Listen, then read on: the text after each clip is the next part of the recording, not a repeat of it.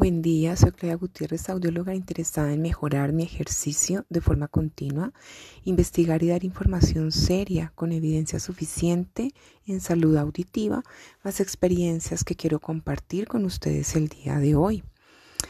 Un tema muy importante y apasionante es hablar de conservación o protección auditiva. Hoy vamos a hacer una aproximación a lo que es la conservación auditiva. Desde un contexto médico y científico, además del laboral, debemos entender que la conservación de audición se entiende como un ejercicio ocupacional, como la prevención de la pérdida auditiva permanente, la cual es resultado de exposición a ciertas variables o agentes en nuestro sitio de trabajo. Pero más allá de esto, aparte de pensar en el ruido como esa variable más importante a nivel laboral, están otro tipo de agentes ototóxicos que más allá del ruido también pueden afectar la salud de los trabajadores. Además de hablar de esta parte ocupacional, también hablemos de conservación de audición, no con fines ocupacionales, sino a la prevención de la pérdida de audición que hace parte del resultado de una exposición a agentes fuera del sitio de trabajo, en condiciones normales de convivencia. Vivir frente a una avenida con niveles permisivos de ruido también puede afectar nuestra salud auditiva de forma importante. Inclusive el estar en exposición a ciertos eh, agentes químicos también hacen parte del tema que estamos tocando el día de hoy. A nivel laboral, más allá del ruido, está aquellas situaciones donde mi actividad laboral hace que yo esté em, respirando ciertas sustancias o que pueda caer en mi oído eh, externo algún tipo de sustancia. Un ejemplo es las personas que em, pintan o que trabajan en mecánica y que puede caer algo en su oído externo. Miren la importancia de hacer visitas al audiólogo para ir más allá de un diagnóstico. Pensemos en ver la audiología como esa parte de promoción y prevención y la parte del cuidado de la salud auditiva tiene que ver con la conservación de la audición. Esto a nivel preventivo es vital para que todos tengamos un mejor desempeño auditivo. Ustedes van a encontrar muchos audiólogos que trabajan en programas de conservación auditiva dentro de empresas.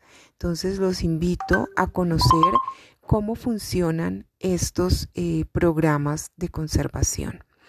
Importante saber qué hay para cuidar nuestra salud auditiva más allá de hacernos valoraciones audiométricas periódicas, de educarnos sobre los efectos del ruido o algunas sustancias y de entender la regulación en nuestros países a nivel de proteger la salud auditiva, la protección de la audición tiene que ver con entender en qué ambiente estoy trabajando, cuáles son las condiciones de mi eh, conducto auditivo, y también eh, inclusive la temperatura, cómo afecta la temperatura, el trabajo y mis condiciones personales la toma de decisión de la protección auditiva que es mejor para mí.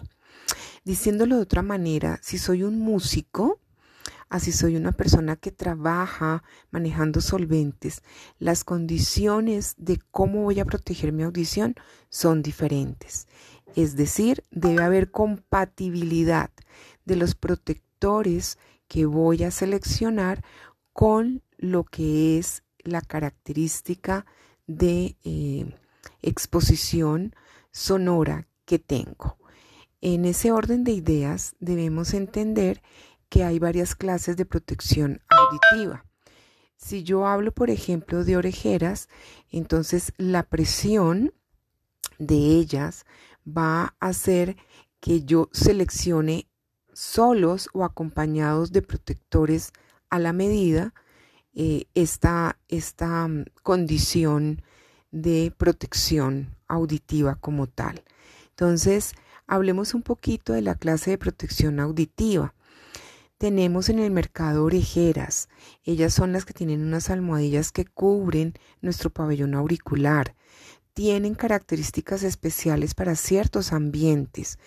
Eh, muchas veces después de un tiempo deben ser desechados o se deben eh, reemplazar estas almohadillas. ¿Por qué? Porque se ponen eh, más duras, ya no ajustan igual y por eso es importante estar haciendo revisión permanente.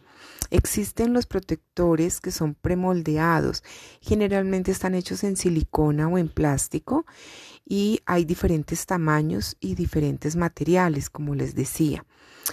Recomendaciones que nos hacen, pues debemos tener una muy buena higiene y siempre igual que todos deben estar guardados en sitios o estuches dedicados solamente para esto. Cuando se reemplazan, cuando se endurecen, cuando cambian de color. Están los que son moldeados, que son los que normalmente hacemos desde el ejercicio audiológico y son siliconas especiales antialérgicas que eh, se hacen de acuerdo a la medida de cada paciente. Igual que los anteriores, tienen un periodo de vida útil y deben ser fabricados por un experto. Tenemos el material de protección desechable. Esto se coloca dentro del conducto y em, pues evitamos generalmente cierto nivel de manejo y control del ruido, eh, pero ellos son desechables. Quiere decir que no pueden tener un segundo uso, son de uso único. Importante para manipularlos, igual que en los hechos a la medida, tener manos limpias antes de usarlo y necesitamos hacer disposición final eh, en un sitio específico dentro del ambiente eh, laboral. Una revisión muy rápida. Eh, espero que haya sido el interés. Gracias por escucharnos el día de hoy. Quedamos atentos a sus preguntas para dar una mejor orientación y poder compartir nuevos contenidos. Estamos en Instagram, Fonopodcast Latán y audióloga Claudia Gutiérrez.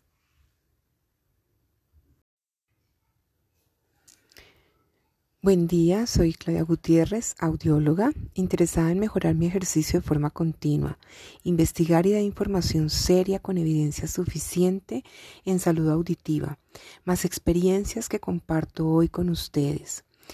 Tema interesante que nos encontramos día a día es la relación que puede existir entre la articulación temporomandibular y la audición. La articulación temporomandibular se encuentra cerca al oído. Por consiguiente, cualquier alteración dentro de esta articulación, inflamación, puede afectar por cercanía los oídos. Vamos a ir viendo de qué manera.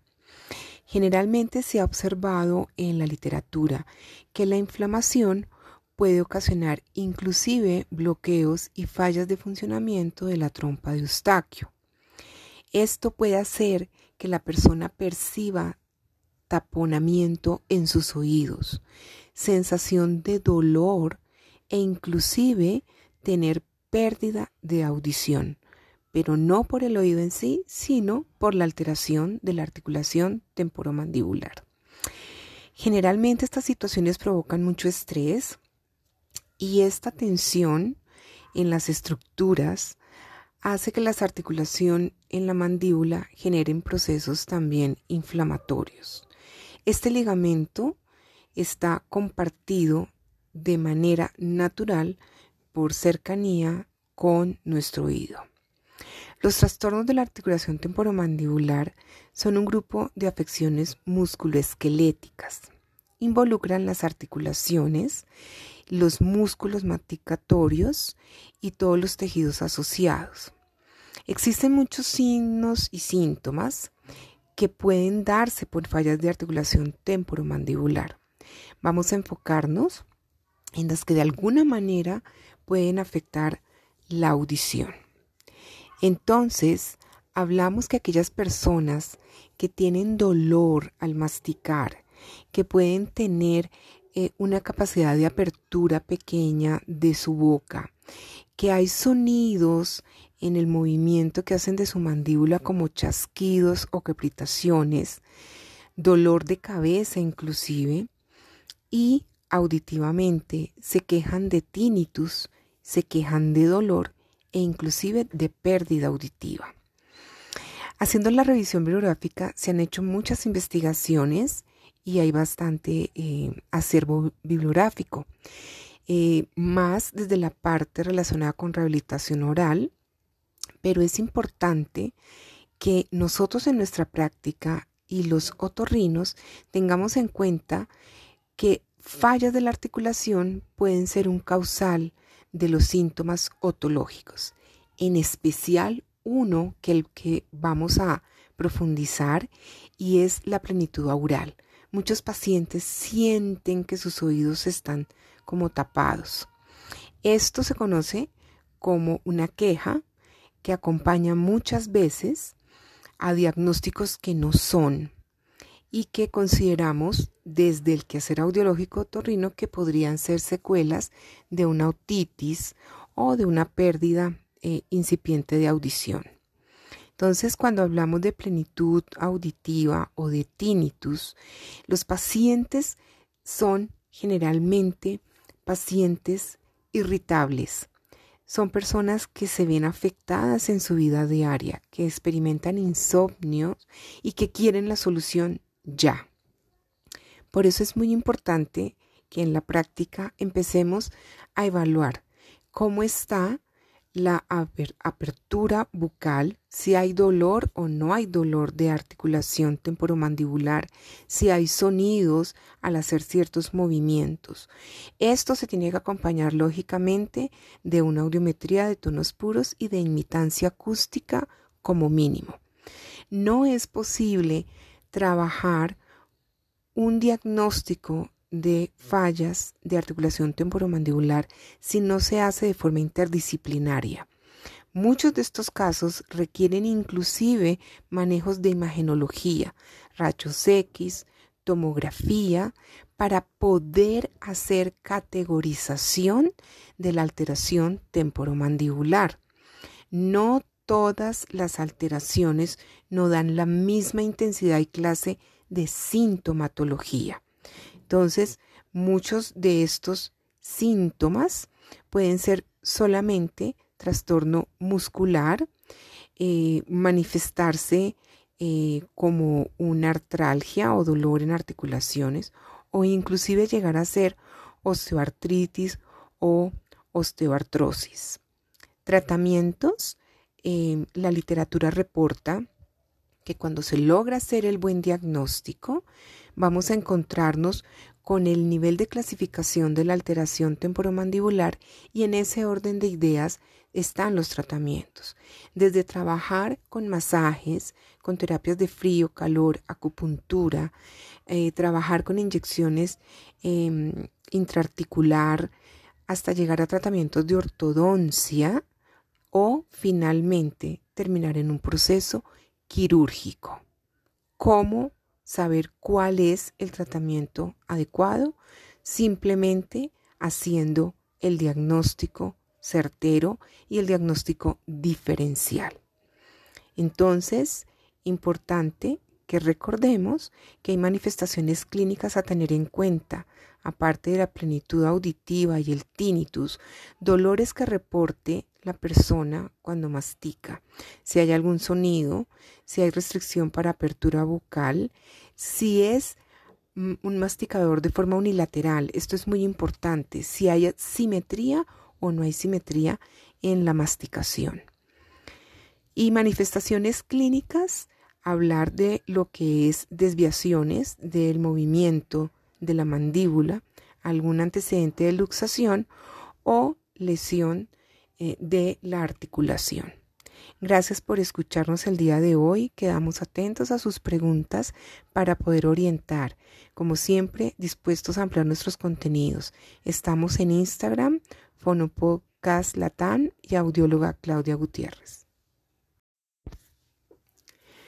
Buen día, soy Claudia Gutiérrez, audióloga interesada en mejorar mi ejercicio de forma continua, investigar y dar información seria con evidencia suficiente en salud auditiva, más experiencias que comparto hoy con ustedes. El tema de hoy es un tema apasionante, la pérdida súbita de audición. Esta pérdida se desarrolla de forma repentina o en periodos cortos que pueden ser horas o algunos días. Puede ir en grados de severidad de leve a pérdida total de la audición. Generalmente se ve afectado solo un oído. La recuperación de la pérdida súbita de audición suele ser dentro de las siguientes dos semanas al episodio. Aproximadamente la mitad de las personas con este padecimiento recuperará parte o la totalidad de su audición de forma espontánea. Generalmente lo que decíamos, a dos semanas del episodio inicial. El 85% de quienes reciben tratamiento logran recuperar su, su audición. Pero es importante saber este porcentaje en qué medida va a ser beneficioso para quienes tienen la pérdida auditiva súbita. Y es que la recuperación depende de que tan pronto se establezca el diagnóstico y se establezca la intervención. Muchos de los eh, pacientes tienen acompañado esta situación con tinnitus o con vértigo. La pérdida súbita de audición se debe considerar como una emergencia médica, ya que si se actúa a tiempo podemos recuperar la audición del paciente. Muchas personas tienen la pérdida súbita de audición, pero por desconocimiento atribuyen a tapón de cera, alergias, a gripas, el no escuchar y se demoran en acudir a el diagnóstico completo. ¿Cuáles son los síntomas que debemos tener en cuenta en una pérdida súbita de audición? Muchas veces las personas se dan cuenta porque al hablar por teléfono ya no logran eh, discriminar o escuchan muy bajo, o porque se levantaron una mañana con mareo y sienten que no están escuchando bien por los dos oídos. Problemas para seguir conversaciones en grupo, sienten que los sonidos son más apagados, tienen problemas para escuchar cuando hay ruido de fondo, pueden referir distorsión al escuchar por un oído, pueden tener mareo o problemas de balance o de equilibrio y acompañados casi siempre de tinnitus. ¿Qué nos dice las investigaciones y la literatura de qué causa la sordera súbita?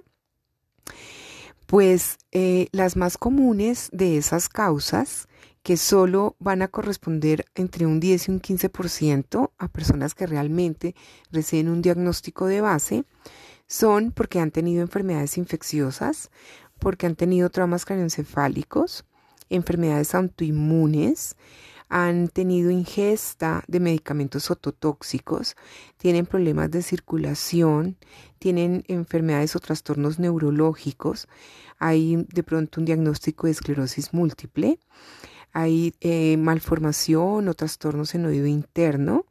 Eh, específicamente si hablamos de enfermedad de Menier como, como trastorno de oído interno, malformaciones de oído interno, porque han estado eh, mucho tiempo en una exposición prolongada a ruidos fuertes em, y a menudo tenemos enfermedades em, en el campo que pudiéramos pensar que no terminan en una pérdida súbita de audición. Pero la picadura o mordedura de una garrapata puede terminar en una enfermedad de Lyme, que básicamente es una enfermedad infecciosa y va a tener este tipo de manifestación auditiva. Crecimiento anormal de tejidos o tumores y eh, importante saber eh, si hay alguna malformación eh, también arterial. ¿Cómo se diagnostica esta pérdida súbita de audición? Seguramente su médico le va a preguntar sobre el historial y va a hacer un examen físico. Es importante que usted le cuente al profesional absolutamente todo lo relacionado con ingesta de medicamentos que esté tomando o alguna situación eh, diferente a la rutina normal. El médico, su médico tratante, podrá hacer pruebas iniciales con diapasón y los diapasones le permiten medir a través de vibraciones algunas em, características de la audición. Posteriormente, muy seguramente, se eh, enviará para hacer un diagnóstico a través de audiometría tonal. Esta prueba va a ayudar a determinar cuál es el grado y el compromiso final del problema que estamos presentando. Puede considerar pertinente hacer imitancia acústica y logoaudiometría. Y para ir a hacer un diagnóstico más allá sobre esa hipoacusia em, o sordera súbita, es probable que ordene pruebas complementarias para determinar la causa subyacente, o sea, el diagnóstico de base. Estas pruebas pueden incluir exámenes de sangre e imágenes eh, radiológicas para buscar realmente si la base está por otro lado. Em, los expertos estiman que la pérdida súbita puede atacar a una persona de cada 5.000 cada año generalmente adultos entre 40 y 50 años. La mayoría de ellos tienen realmente una recuperación rápida. Los otros eh, deben tener un acompañamiento auditivo y eh, otológico. Los niños también pueden tener algún tipo de problema de esta índole. Entonces hay que prestar atención si ellos están en proceso escolar y definitivamente no están rindiendo bien, si hay problemas para hacer integración de palabras, si eh, definitivamente no está siendo competitivo comunicativamente en ambientes con ruido. Y tal vez un factor muy importante es si hay problemas de equilibrio. ¿Cómo se trata una pérdida súbita de audición? El tratamiento más común para este es eh, aplicar o dar corticoides. Eh, los esteroides se usan para tratar muchos trastornos diferentes, nos ayudan para reducir inflamación y ayudan al mismo cuerpo a combatir las enfermedades. Em, se recetan generalmente en píldoras, sin embargo en los últimos años se han hecho innovaciones y hoy hablamos de una inyección directa detrás del tímpano que eh, se usa como terapia. Esa terapia con corticoides se llama intratimpánico, inyección intratimpánica. Es posible que se necesiten tratamientos adicionales si realmente descubrimos el diagnóstico de base o causa subyacente a la pérdida súbita de audición. Si es una infección, el médico tratante seguramente hará eh, la receta pertinente de los antibióticos para el problema presentado. Si hay ingesta de medicamentos ototóxicos, el médico hará la investigación pertinente para saber si puede cambiarlo o se debe suprimir. Si hay alguna afección autoinmune que ah, estamos necesitando eh, trabajo, formar en el sistema inmunológico, seguramente empezarán con eh, medicamentos para poder trabajar esta alteración. Gracias por su escucha el día de hoy. Quedamos atentas a sus preguntas para orientarles. Estas preguntas nos permiten ampliar nuestros contenidos. Estamos en Instagram, Fonopodcast Latán y audióloga Claudia Gutiérrez. Buen día, soy Claudia Gutiérrez, audióloga interesada en mejorar mi ejercicio de forma continua, investigar y dar información seria con evidencia suficiente en salud auditiva, más experiencias del día a día que hoy quiero compartir con ustedes. Un tema muy interesante que cada día va tomando mucha más fuerza es la misofonía. Para algunos el término es nuevo, para otros que lo padecen se vuelve en un drama y en un karma constante en su vida. Misofonía tiene varias definiciones. Algunos lo definen literalmente como el odio a algunas cualidades de sonido. Este se entiende como un trastorno que genera aversión o fobia a ciertos sonidos. Esta aversión o fobia desencadena respuestas emocionales o fisiológicas que algunos en el entorno de quien padece la misofonía podría verla como una respuesta exagerada e irracional en algunas circunstancias. Aquellos que sufren misofonía lo describen muchas veces como esos sonidos que lo vuelven loco y lo hacen entrar en estados comportamentales no deseados. Las personas con misofonía a menudo informan que hay sonidos relacionados a nivel bucal o algunos ruidos, inclusive como la respiración o masticación, que pueden generar en ellos aversión. El teclado o el golpeteo de los dedos, el sonido de un limpiabrisas, algunos sonidos con intensidad muy pequeña pueden generar que las personas tengan respuestas exageradas. Algunas personas con misofonía a menudo también reaccionan a estímulos visuales que acompañan estos sonidos. Los investigadores creen que las personas con misofonía pueden tener algún tipo de alteración con la forma en que su cerebro está filtrando estos sonidos. Y estos sonidos se vuelven de manera sensitiva, fisiológica, exagerado en el procesamiento auditivo. Entonces, la, la misofonía la vamos a entender como esas reacciones negativas a los sonidos que tienen cierto patrón, significado o están en un contexto de la persona que sufre esta alteración. Eh, algunas investigaciones consultadas indican que la misofonía puede ser bastante común y que ocurre inclusive en el 20% de la población. No se conoce una causa única hay bastantes teorías el día de hoy que hablan de cuál podría ser su origen, pero lo que sí coinciden es que hay algo que está alterando ese funcionamiento a nivel auditivo y a nivel de eh, todo el proceso del sistema nervioso central. Las personas que padecen esta condición pueden reaccionar de forma ansiosa, con incomodidad, ganas de huir, con asco y en respuestas más serias, inclusive con furia, con odio, con pánico y estrés.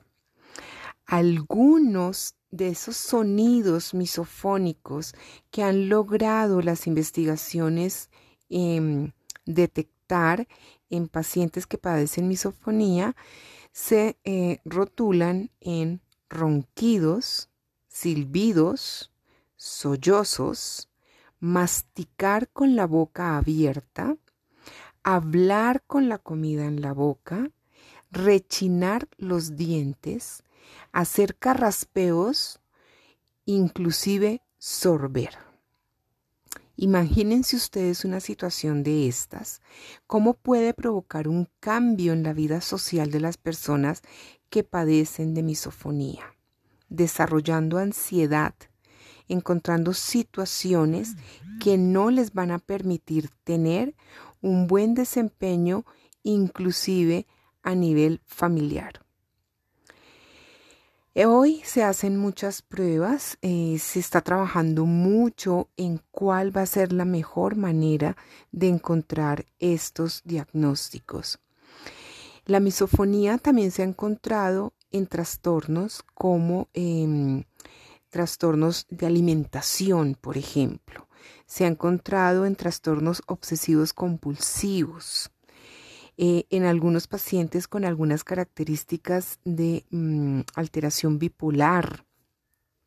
Entonces, cada día vamos encontrando nuevas investigaciones y cada vez tiene más fuerza el que el trastorno tiene su base a nivel cerebral.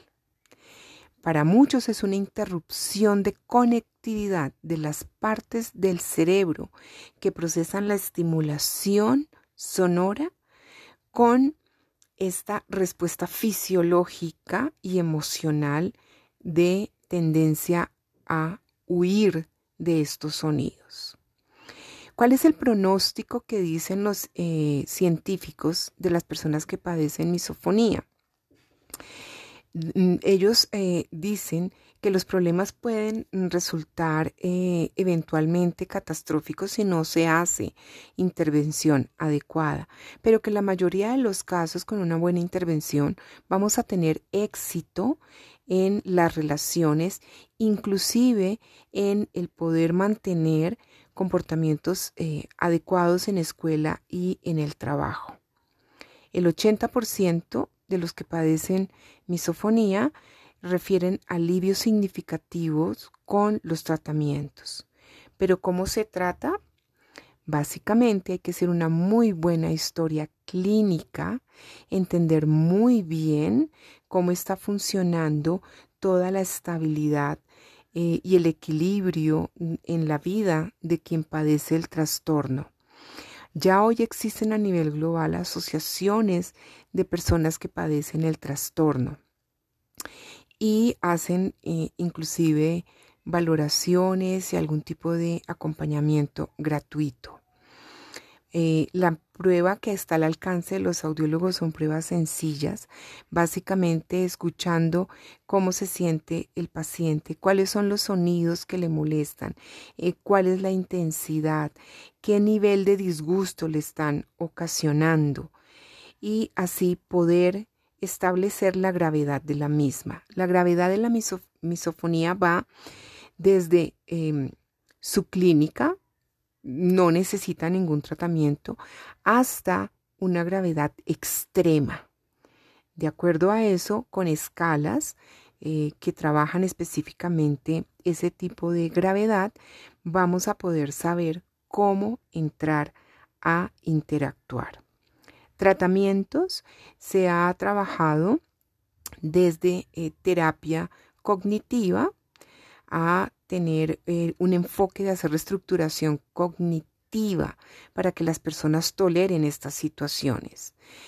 Em, estas terapias se usan eh, de forma práctica tratando de que el paciente deje de sentir esa sensación y ese odio hacia los eh, sonidos característicos.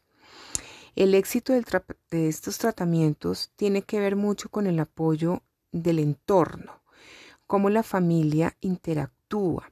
Muchos estudios han encontrado que día a día va subiendo más características de misofonía en gente joven y especialmente en niños, en niñas. Entonces, por eso es importante tener claridad de cuál va a ser el manejo desde la historia clínica. En algunos casos se ha trabajado con medicación. Medicación que se usa para depresión o ansiedad. Sin embargo, eh, la mayoría de los investigadores coinciden que no es necesario tratar eh, con farmacológicamente. Se puede hacer un manejo mm, de acompañamiento con terapias de reentrenamiento. Gracias por su escucha. Eh, estamos como siempre atentos a sus preguntas y a orientar de la mejor manera. Si quieren ampliar sobre nuestros contenidos, no duden en contactarnos en Instagram con Fonopodcast Latán y audióloga Claudia Gutiérrez. Buen día, soy Claudia Gutiérrez, audióloga interesada en mejorar mi ejercicio de forma continua, investigar y dar información seria con evidencia suficiente en salud auditiva.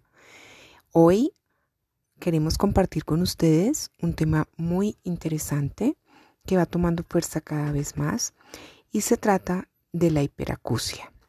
Antes de entrar en contexto de la hiperacusia, me gustaría aclarar la diferencia que hay de este término cuando hablamos de misofonía, tema que hemos tratado anteriormente. La misofonía, recordemos, que es esa reacción que provoca eh, el ruido de forma emocional en mí, con enojo, con rabia, mientras que la hiperacusia es el ruido como produce dolor en mí. Y ese grado de dolor va a depender de la intensidad o del volumen del sonido. Entre más fuerte, más reacción dolorosa voy a experimentar. Ese dolor se puede manifestar como presión o zumbido fuerte en los oídos. En la hiperacusia se presentan episodios que pueden durar largos periodos de tiempo, a diferencia de la misofonía, que es una condición, llamémoslo, permanente. Entonces, ¿cómo se define la hiperacusia? Lo vamos a entender como un trastorno auditivo. Es muy raro, se caracteriza por tener una sensibilidad mayor a determinados eh, sonidos, ¿sí? Esa tolerancia que normalmente tienen las personas a ruidos ambientales en la persona que tiene hiperacusia se exagera. La persona percibe de manera incómoda los sonidos fuertes hasta experimentar dolor. Las investigaciones nos dicen que la prevalencia de hiperacusia es de 1 en 50 mil personas, tema que se ha ido investigando cada día más. Muchas veces la hiperacusia coincide con personas que reportan tinnitus. Esto es importante para que lo tengamos en cuenta en la historia clínica. La hiperacusia ocurre cuando los sonidos cotidianos parecen más fuertes de lo que deberían. Las otras personas lo están reportando en un sonido fuerte pero manejable, mientras que la persona hiperacúsica no. Eh, esta afección a menudo afecta a personas que han tenido lesiones de cabeza, accidentes y que también manifiestan tener tinnitus. Otras causas pueden incluir exposiciones permanentes a ruido que se definen como trauma.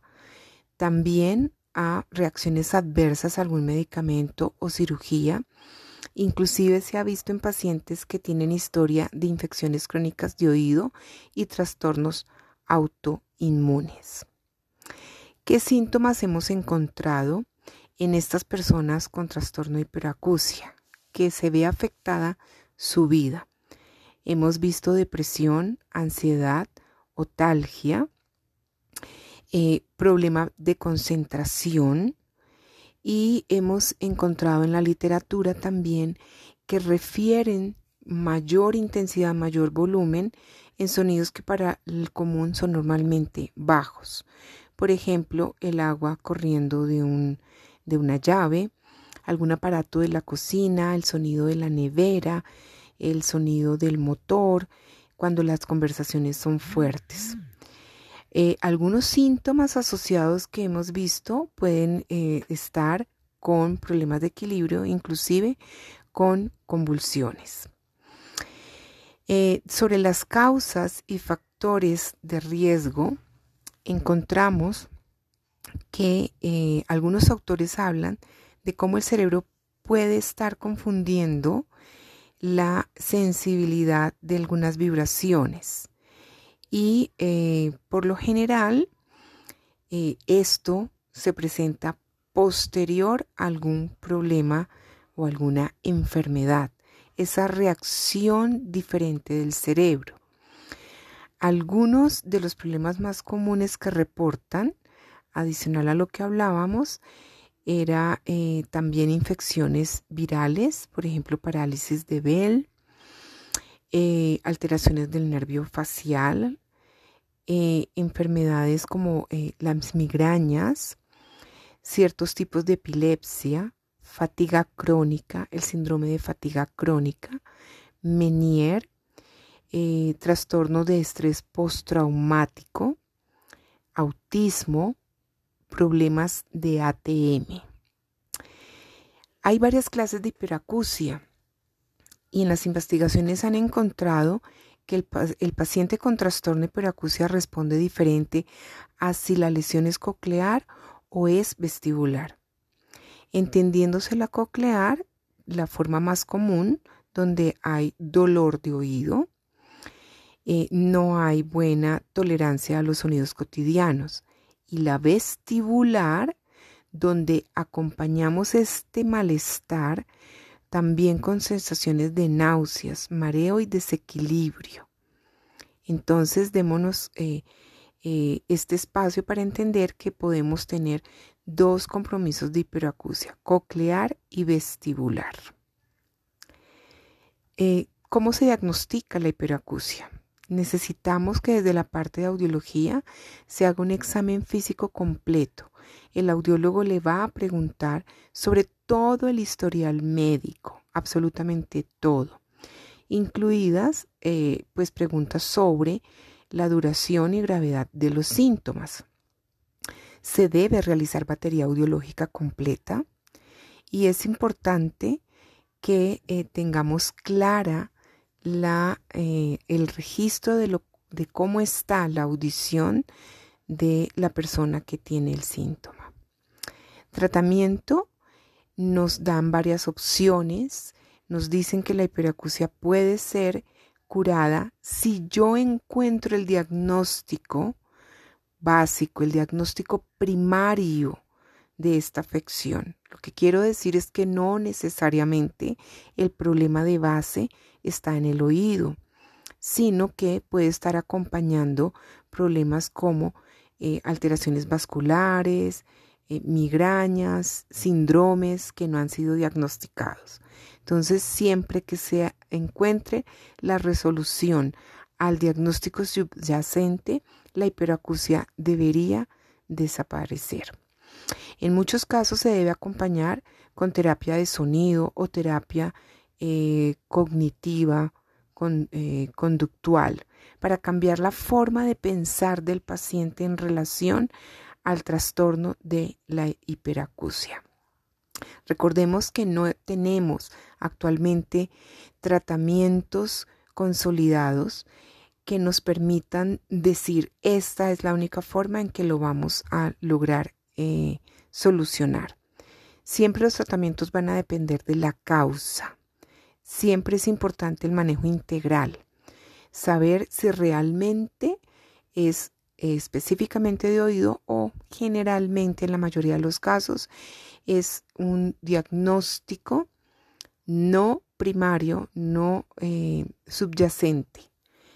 Importante saber que, por ejemplo, la relajación, la acupuntura dan muy buen resultado para estos pacientes. El escuchar música graduando intensidades de la misma, controlar el estrés.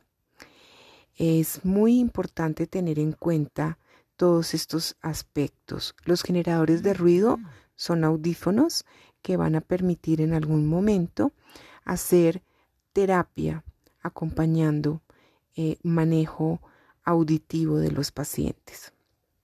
No se recomienda el uso de eh, protectores auditivos. No se recomienda eh, quitarnos de los espacios donde está esta estimulación auditiva, porque el bloqueo constante puede alterar aún más la calibración que el cerebro hace del volumen o de la intensidad. Hay que enseñarle al cerebro a que él mismo restrinja esos niveles incómodos y empiece a, organizar su rango de comodidad. Gracias por escucharnos el día de hoy. Quedamos atentos a sus preguntas para poder orientarles mejor y ampliar contenidos presentados acá. Recuerde que estamos en Instagram, Fonopodcast Latam y audióloga Claudia Gutiérrez.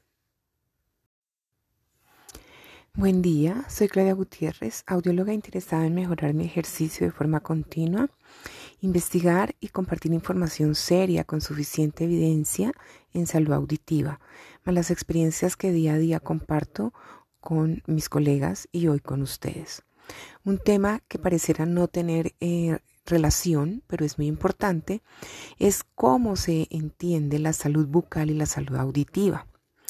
Para muchos no tendría relación la condición, por ejemplo, de las encías, de los dientes, de la mordida o de la mandíbula, como ya lo hemos hablado tiempo atrás.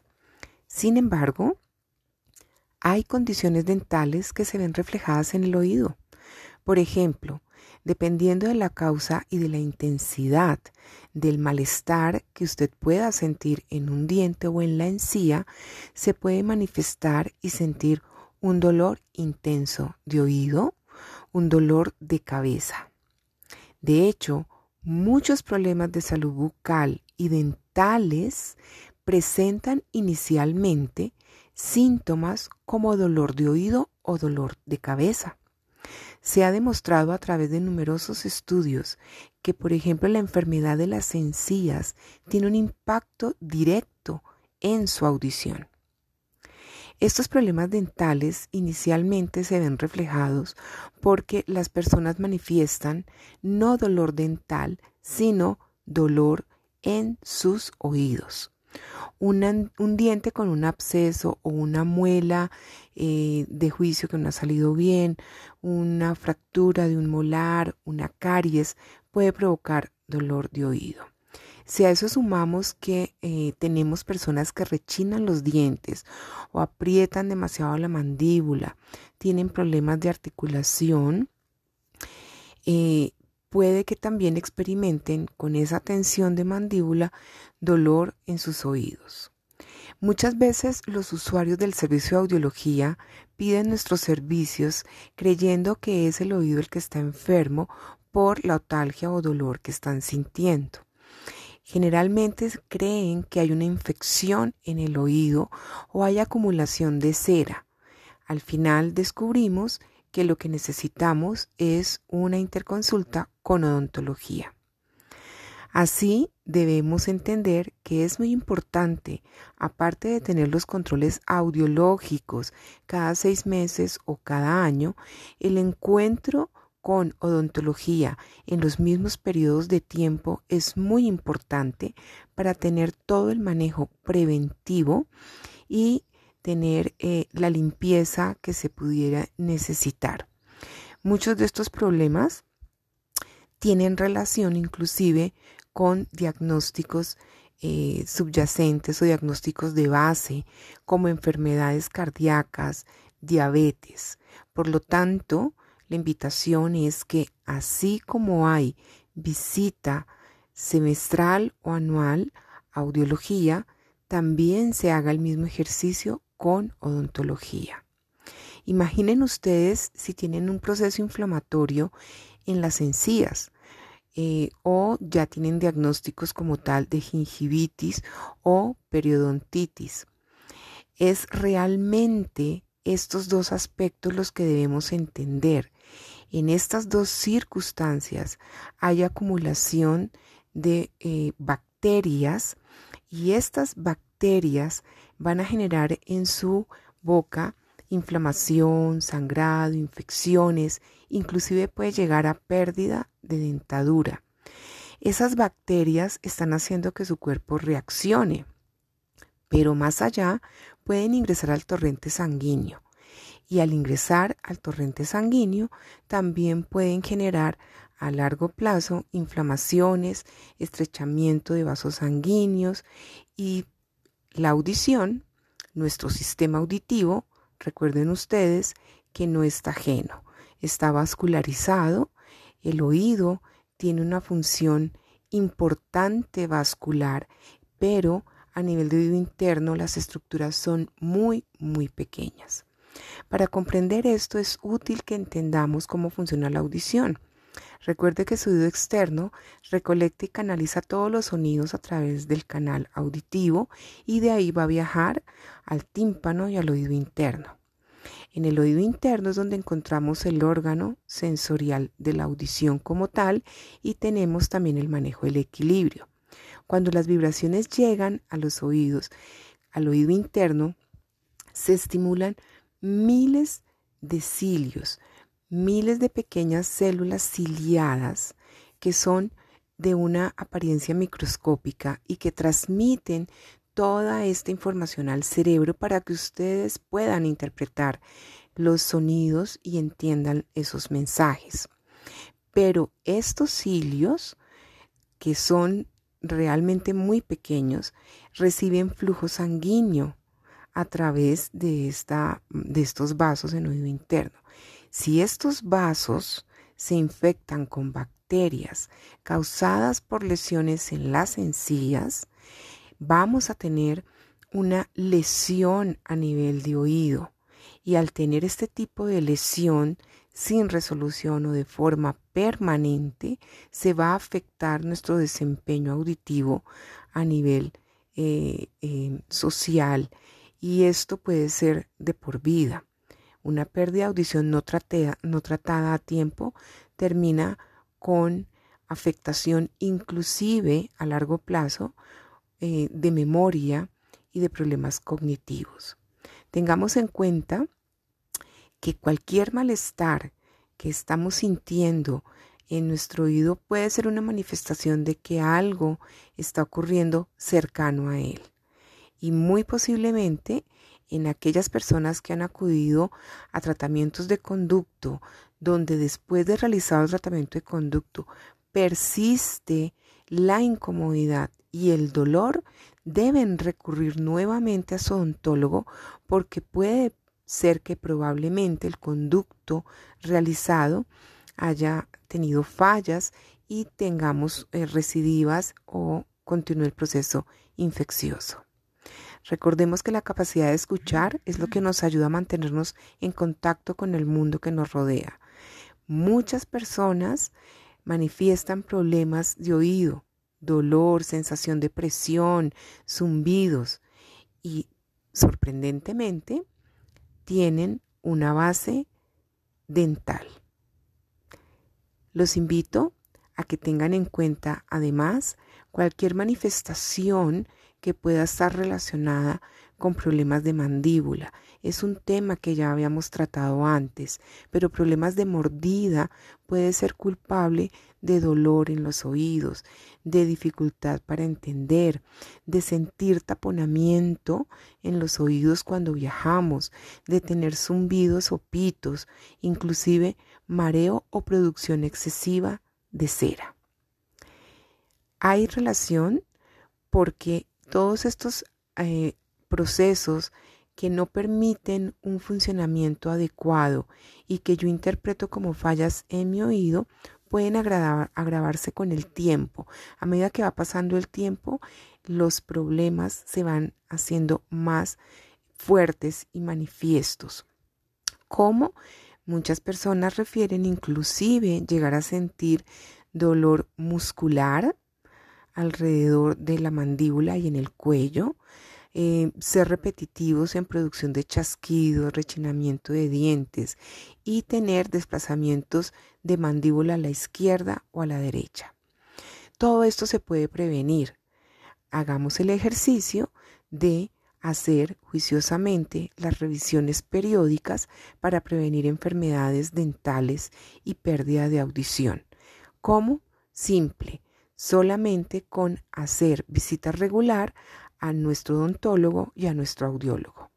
Gracias por su escucha el día de hoy, atenta a sus preguntas para poder orientarles y de las cuales logramos ampliar nuestros contenidos. Estamos en Instagram, Fonopodcast Latán y audióloga Claudia Gutiérrez.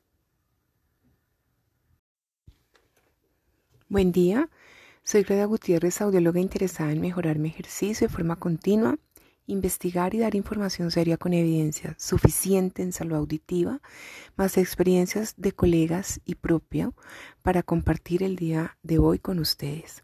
Hablemos hoy de la artritis y la audición. La artritis se deriva de un término griego que se entiende como enfermedad de articulaciones. Se define como una inflamación articular o aguda o crónica que a menudo coexiste con dolor y daño estructural. La artritis puede atribuirse a una amplia variedad de síntomas que incluyen dolor, rigidez, disminución de movilidad y deformidad de articulaciones. Hay varios tipos de artritis y el manejo es diferente para cada uno. La artritis involucra siempre un trabajo interdisciplinario dependiendo de las condiciones del paciente. El término se usa hoy para describir 200 afecciones de articulaciones, de los tejidos que rodean las articulaciones y de tejidos conectivos. Las personas con artritis pueden experimentar pérdida de audición debido a condiciones de la enfermedad o a la ingesta de medicamentos para el tratamiento de esta. Tenemos varias investigaciones que afirman que las personas con artritis son más propensas a desarrollar, por ejemplo, estados gripales. Y estos estados gripales los han relacionado directamente con artritis inflamatoria, artritis reumatoide o lupus. Las complicaciones pueden incluir infección de senos paranasales, infecciones de oído, entendiendo aquella alteración del espacio que debe estar lleno de aire detrás del tímpano y que contiene los huesecillos. La bronquitis, que también termina en infecciones de oído y también casos de neumonía. Encontramos que hay un término para establecer relación de audición con artritis y es el término de artritis en el oído. Esta se explica como la lesión de las articulaciones de los huesecillos porque hay un proceso inflamatorio generalizado que da la artritis en todas las partes del cuerpo. Muchos estudios nos dicen que hay una afectación de audición también a nivel neurosensorial. Es decir, que las células ciliadas de la cóclea han tenido alteraciones. Estos estudios se han hecho en pacientes con artritis reumatoide y algunas pruebas también en artritis psoriásica, artritis idiopática juvenil, el lupus eritomatoso y el síndrome de Sjögren. El síndrome de Sjögren es una enfermedad autoinmune que ataca las glándulas que producen las lágrimas y la saliva. Para la mayoría de las personas con artritis, los posibles culpables de sus problemas de audición son los analgésicos. Es importante que aclaremos que las dosis altas de aspirinas y de otros salicilatos pueden causar pérdida auditiva, pero esta es reversible y muchos de ellos van acompañados de tinnitus. Tenemos estudios interesantes desde la Asociación Americana de Medicina y la Asociación Americana de Epidemiología, donde hablaron y analizaron los riesgos que hay con la ingesta de aspirina, ibuprofeno, acetaminofén. E hicieron estudios grandes en poblaciones de miles y encontraron, por ejemplo, que la aspirina aumentaba la posibilidad de pérdida de audición en un 50%, mientras que eh, el acetaminofén podría eh, tener un 61%. Se encontró también que la ingesta periódica de estos analgésicos aumenta la habilidad de tener pérdida de audición. El riesgo aumentará a medida que aumenta la frecuencia de la ingesta de estos medicamentos. Estos medicamentos se dice que atacan el flujo sanguíneo de la cóclea y en el caso del acetaminofén puede agotar una proteína que en un próximo encuentro hablaremos de ella, que se llama glutatión. Esta proteína se encuentra en la cóclea y su responsabilidad es proteger justamente la cóclea de daños. Entonces nos encontramos frente a pérdidas auditivas neurosensoriales como resultado de esta lesión de células ciliadas, donde esas vibraciones sonoras que deben ser traducidas a impulsos nerviosos por las células ciliadas no se da. Luego la información que debe llegar al nervio y transmitirse al cerebro queda en eh, deterioro. Hay muchos otros estudios en países como Corea, eh, como Dinamarca, donde nos están hablando del mismo tema y nos están hablando inclusive que puede presentarse pérdida súbita de audición en pacientes con artritis. Recuerden que la pérdida súbita de audición en la mayoría de los casos es, es inexplicable y eh, acompaña muchas veces enfermedades autoinmunes. Se relaciona con la artritis inflamatoria y con la exposición a los medicamentos. Entonces, eh, importante entender cuál es el vínculo entre esa artritis inflamatoria y los problemas de audición. Inicialmente hablábamos que las articulaciones de los huesecillos se ven también alteradas por el proceso inflamatorio. Y esto hace que todo el proceso se altere. De esa manera, también la audición se va a ver eh, afectada. Esa inflamación de vasos sanguíneos produce algo que se llama vasculitis y suele ser una complicación grave de la artritis. Por, por ende, la capacidad de las células ciliadas también se afectará para llevar la información al nervio auditivo y al cerebro. Por eso es muy importante, como lo dice el doctor Emamifar en Dinamarca, importante mantener contacto con el audiólogo, hacer pruebas de detección, pruebas que permitan hacer control simultáneo al paciente con diagnóstico de artritis reumatoide. Esa evaluación es mínimo tener la posibilidad de una audiometría tonal, de tener una logoaudiometría y en muchos casos el mismo doctor sugiere tener audiometría de alta frecuencia. La audiometría de alta frecuencia permite valorar eh, a frecuencias que no interfieren con el habla pero que pueden ser un predictor importante de otoxicidad y también de comportamiento en ambiente con ruido.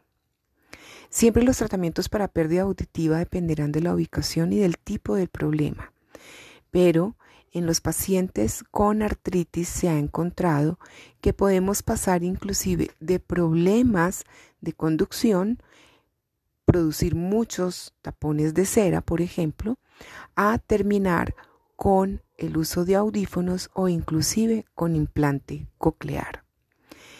Los reumatólogos entienden el trabajo que se debe hacer en conjunto con audiología. Entienden cómo los medicamentos pueden afectar los procesos de audición.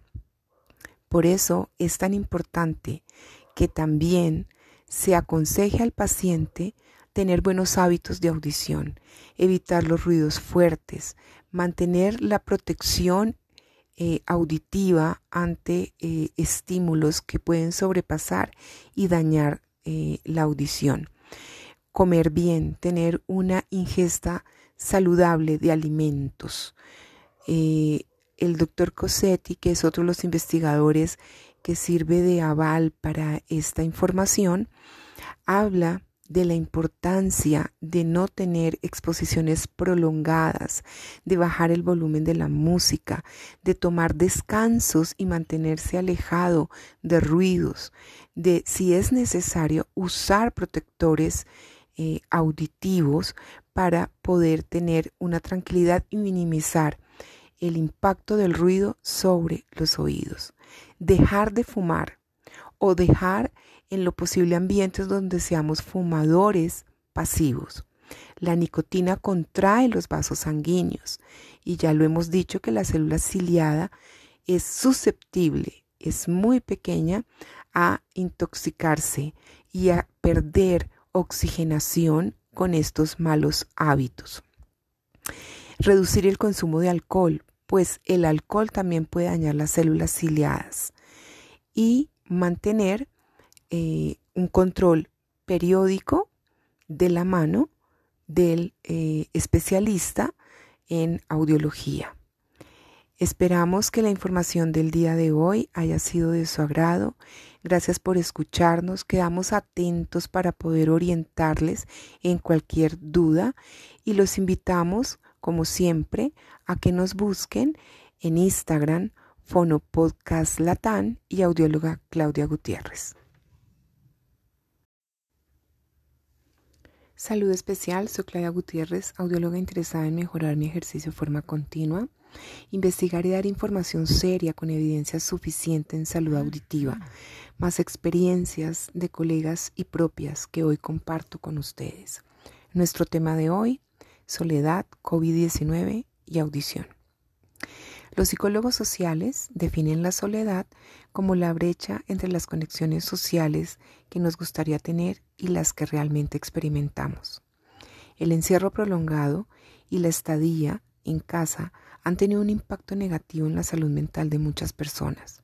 Hemos escuchado del incremento de divorcios, el incremento de violencia doméstica y otras manifestaciones negativas como trastornos mentales que aumentaron en estas cuarentenas. Estar aislado es una amenaza para la salud porque las personas pueden experimentar una amplia gama de emociones negativas, incluido el miedo a que sus seres queridos lo infecten. Inclusive vemos el cambio de la forma en que las personas pasan su tiempo libre. Muchos de nosotros nos sentimos solos de vez en cuando y estos sentimientos a corto plazo no deben dañar nuestra salud mental. Sin embargo, Cuanto más dura la soledad a largo plazo, se le asocia con un mayor riesgo de ciertos problemas de salud mental. Se mencionan como depresión, ansiedad y mayor nivel de estrés.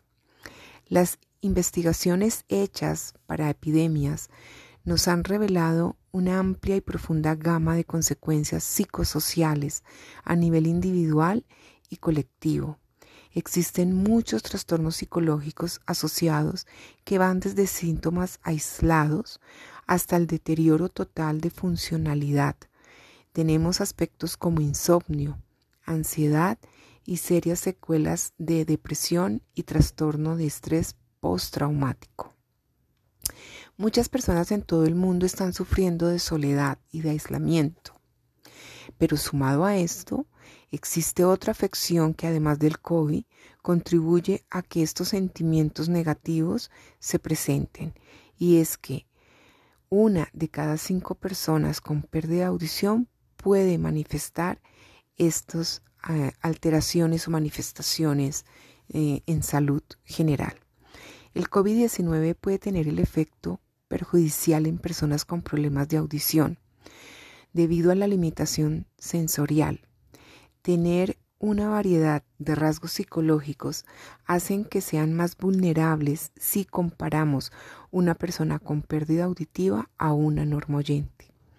Las personas con discapacidad auditiva constituyen una parte significativa de la población global. Hablamos de alrededor de 446 millones de personas, es decir, que más del 5% de la población mundial tiene algún tipo de pérdida auditiva. Se sabe que estas pérdidas de audición e inclusive las visuales pueden provocar alteraciones cognitivas, psicomotoras y de comunicación. Esto hace que se disminuya en el largo tiempo la autoestima. Esto tiene consecuencias de gran alcance, problemas de adaptación social y también fallas a nivel laboral. La pérdida auditiva implica un desafío para poder tener interacción social. Por lo tanto, es importante que haga parte de la visión general de los estados en cuanto a manejo post-pandemia. La pérdida auditiva dificulta la conexión con los demás, lo habíamos dicho. No poder seguir una conversación es frustrante. Desafortunadamente, esto puede tener efectos devastadores ahora en pandemia. Sabemos de un estudio holandés que estima que cada decibel de pérdida auditiva marca serios compromisos para ser competente a nivel social. La pérdida auditiva aumenta probabilidades de sentirse muy solo en un 7% en personas menores de 70 años. El riesgo de la soledad se considera tan peligroso como fumar 15 cigarrillos al día y está relacionada con una serie de condiciones de salud negativos, como hipertensión arterial, hormonas de estrés elevada, sistema inmunológico debilitado, ansiedad, depresión. Además, el aislamiento social aumenta el riesgo de demencia en un 40% y posibilidades de muerte prematura en un 26%. La pérdida de audición puede aumentar el riesgo de demencia en un 50%. Las caídas en un 30%.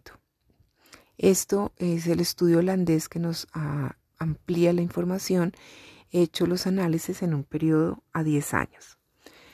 La pérdida auditiva está realmente relacionada con la soledad. Es una de las conclusiones hechas por el doctor Franklin, director del Centro Coclear John Hopkins para la Audición y la Salud Pública. Hay conexión entonces entre la soledad y el deterioro cognitivo. Y aunque realmente no está muy claro cómo la pérdida auditiva contribuye a la demencia, la soledad sí parece ser un factor importante cuando las personas con pérdida auditiva evitan interactuar socialmente. Sus cerebros dejan de ser estimulados y esto contribuye a lo que entendemos como una tasa de disminución cognitiva.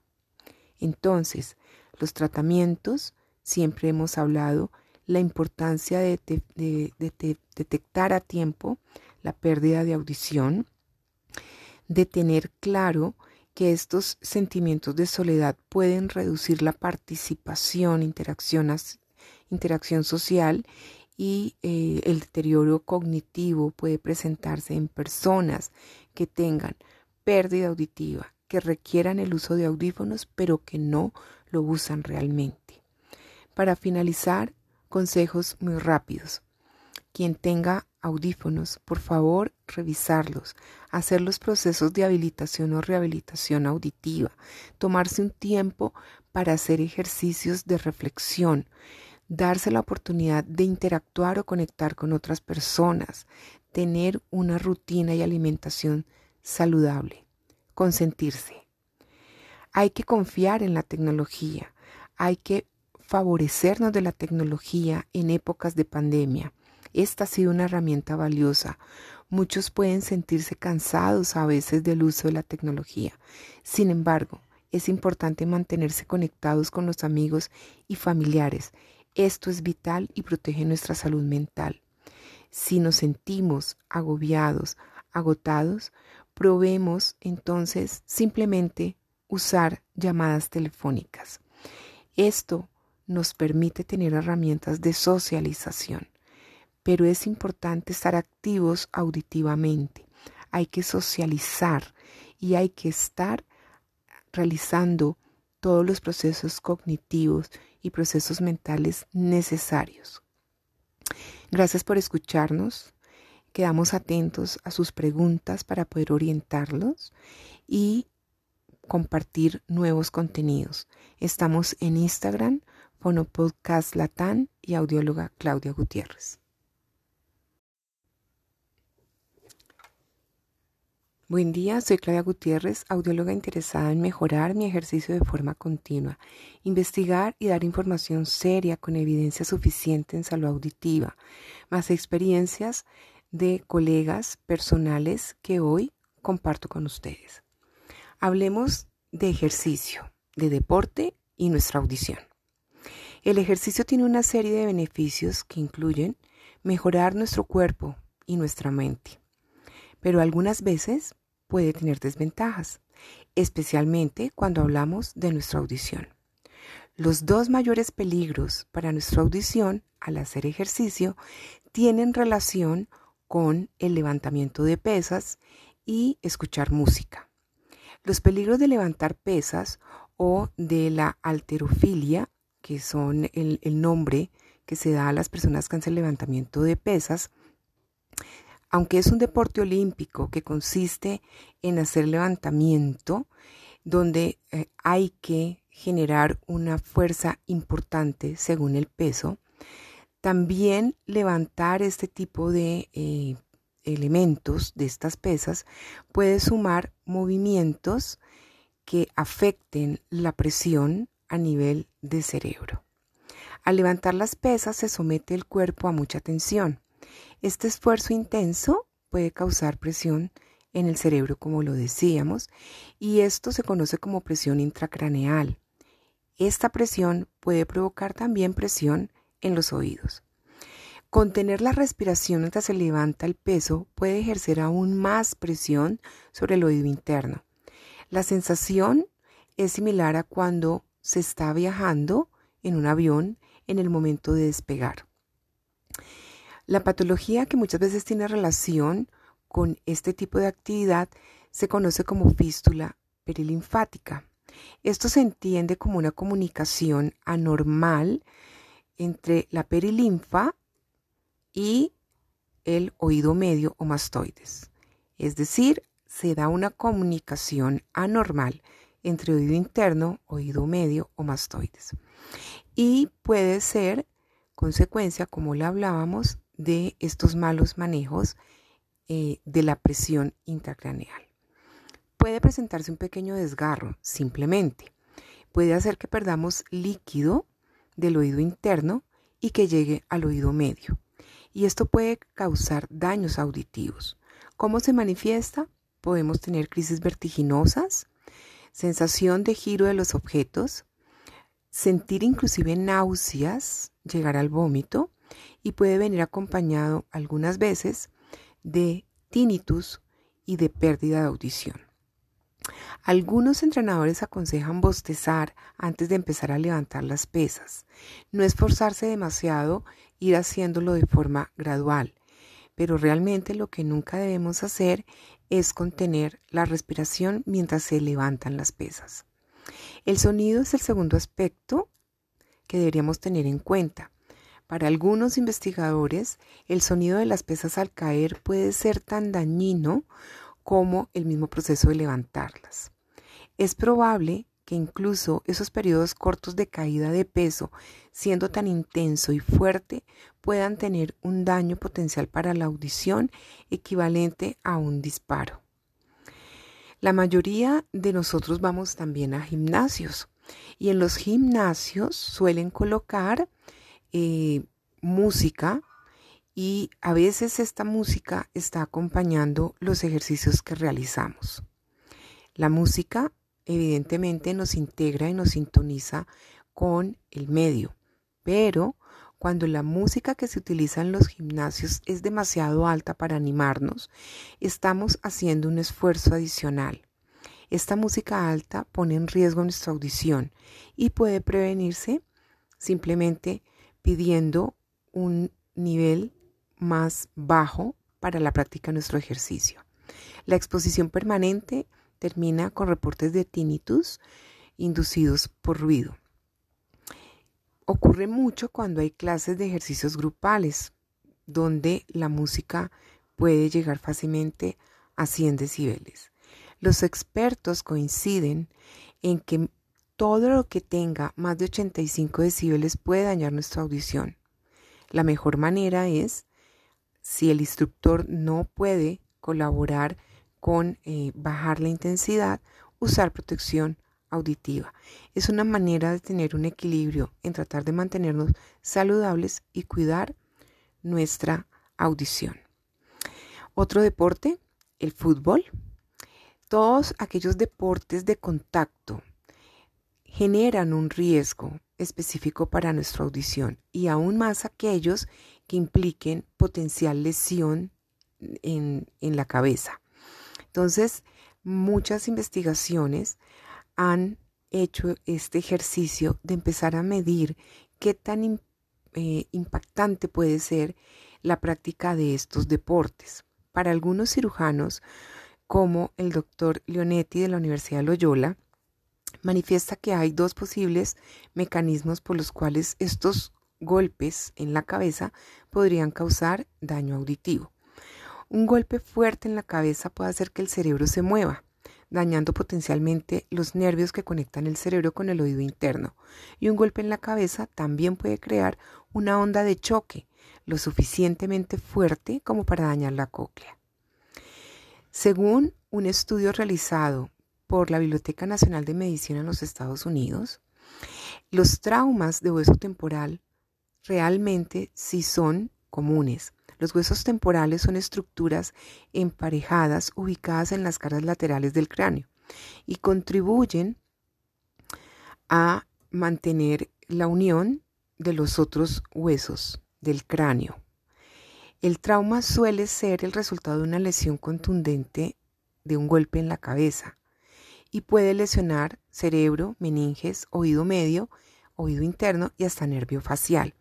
Las complicaciones pueden incluir hemorragias intracraneales, contusión, fuga de líquido cefalorraquídeo, meningitis, pérdida de audición, vértigo, parálisis facial. Se requiere generalmente intervenciones urgentes ante este tipo de situaciones. Los pacientes con deterioros de función de nervio facial también son candidatos muchas veces a este tipo de intervención.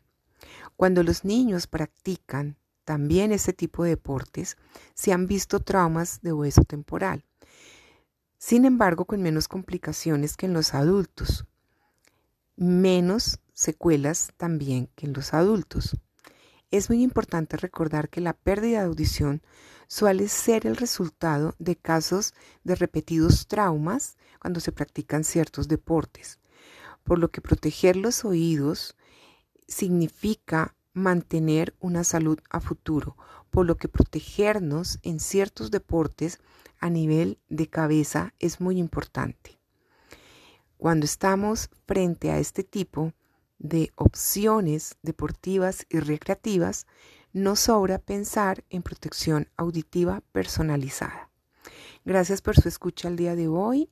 Atenta a sus preguntas para orientarles y poder ampliar nuestros contenidos. Estamos en Instagram, Fonopodcast Latán y audióloga Claudia Gutiérrez. Buen día, soy Claudia Gutiérrez, audióloga interesada en mejorar mi ejercicio de forma continua, investigar y dar información seria con evidencia suficiente en salud auditiva, más experiencias que comparto hoy con ustedes. Hablemos sobre la alimentación, específicamente radicales libres y audición. Empecemos por entender qué es un radical libre. En salud se habla con frecuencia de los radicales libres este término se usa cuando se habla de dieta, de envejecimiento y de diversas enfermedades. Los radicales libres se producen en el cuerpo tanto en salud como en enfermedad. Un radical libre es una molécula que se produce todos los días en nuestro organismo como resultado de las reacciones biológicas que se producen en las células. Los radicales libres son moléculas reactivas necesarias para realizar determinadas funciones y mantener nuestro estado de salud. Son como mecanismos reguladores, son una especie de señalización intercelular o como agentes bactericidas.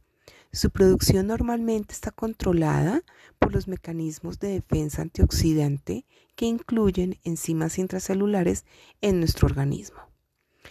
Los radicales libres del oxígeno se forman continuamente en el organismo por el metabolismo normal y son eliminados por las defensas antioxidantes. Cuando son producidos en exceso pueden ocasionar lesión celular, por lo que se les ha atribuido muchísimas enfermedades.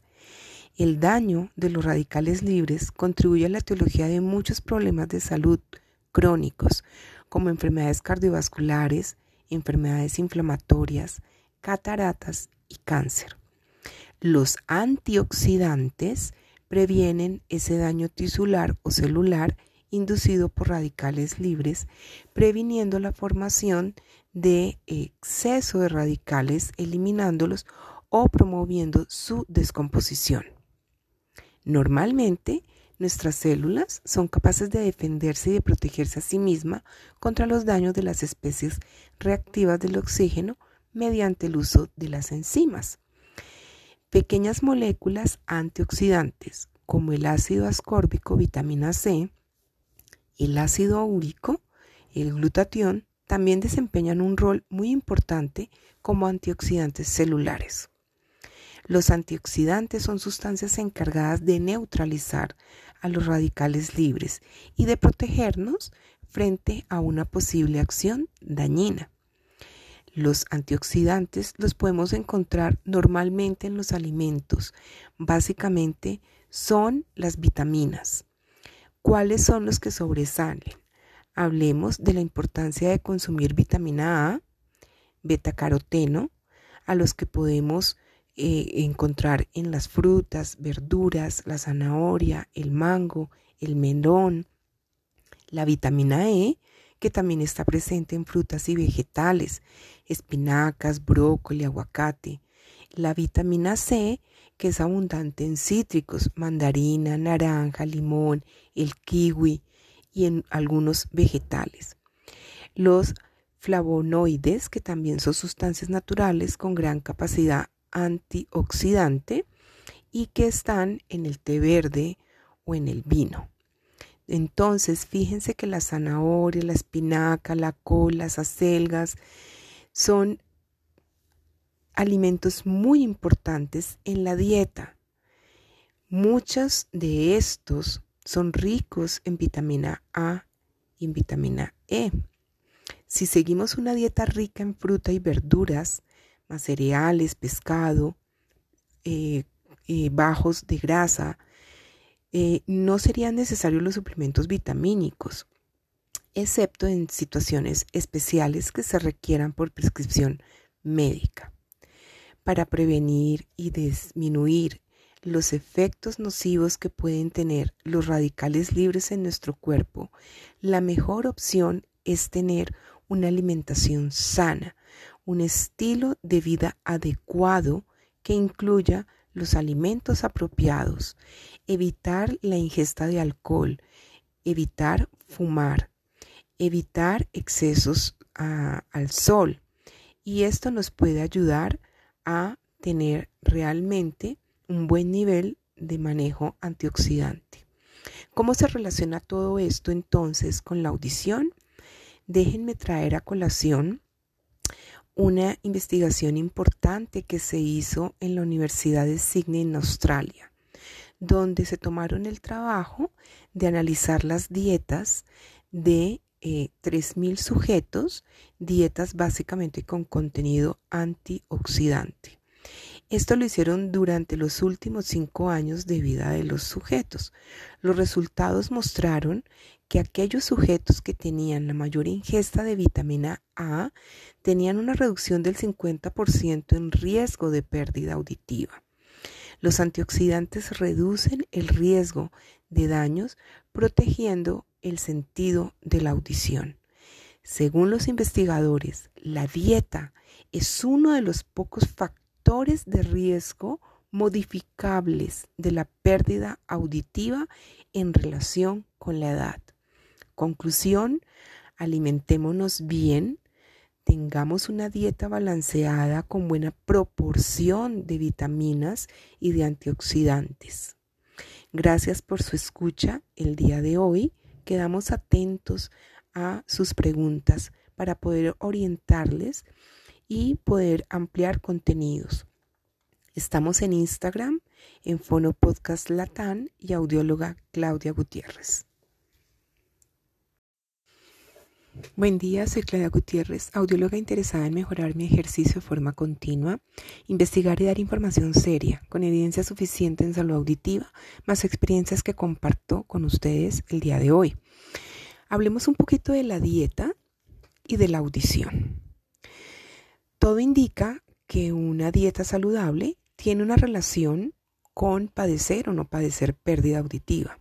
Se han hecho diferentes estudios y nos muestran que hay un patrón y es que cuando hay adherencia a dietas que buscan controlar, por ejemplo, hipertensión, entre otras dietas, se ve que hay menor riesgo de pérdida auditiva.